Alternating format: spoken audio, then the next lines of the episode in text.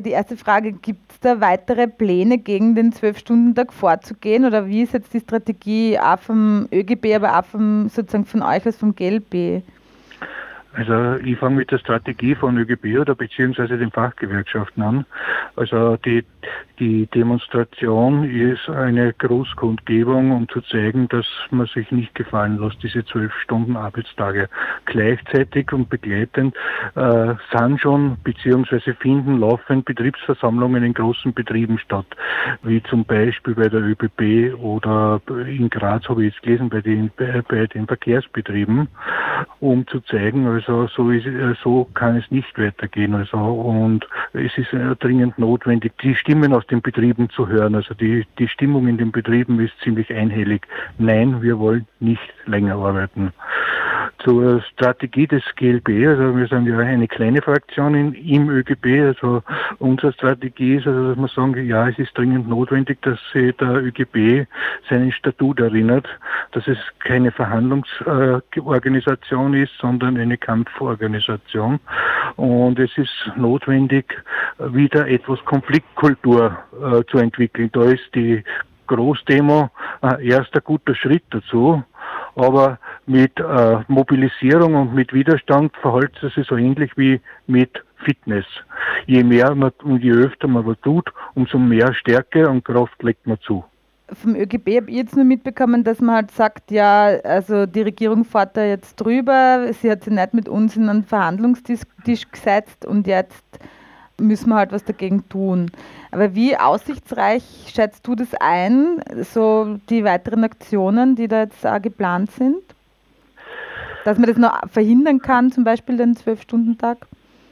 Also es wird sicher Veränderungen in diesem Gesetz noch geben, da bin ich zutiefst überzeugt. Ob man es ganz verhindern kann, da bin ich noch nicht ganz überzeugt davon. Äh, allerdings, äh, wenn es selbst wenn es jetzt eingeführt wird und der Widerstand weiter steht, Gesetze können auch zurückgenommen werden. Ein klassisches Beispiel dazu, wenn auch ein negatives, ist das äh, Anti-Raucher-Gesetz, das zurückgenommen worden ist, obwohl es mehrheitlich beschlossen worden ist. Und ich bin zutiefst überzeugt, dass wenn äh, wir unsere Kraft einsetzen, einsetzen, nämlich die Solidarität unter uns Beschäftigten, dann wird es uns gelingen, dass man diesen Zwölf-Stunden-Tag allalong abwehren kann. Aber es geht nicht ausschließlich um den Zwölf-Stunden-Tag. Das ist ein Ding, das die diese Regierung plant.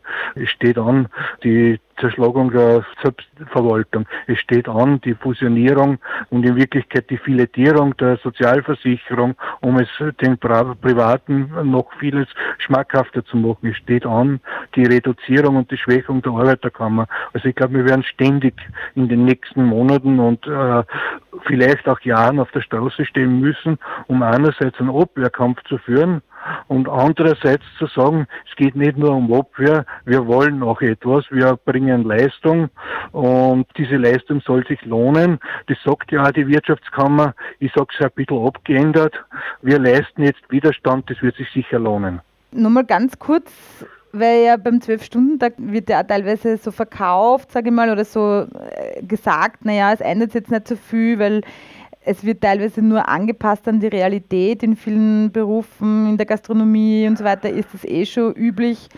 Und es bringt jetzt gar nicht so viel Schleichterungen.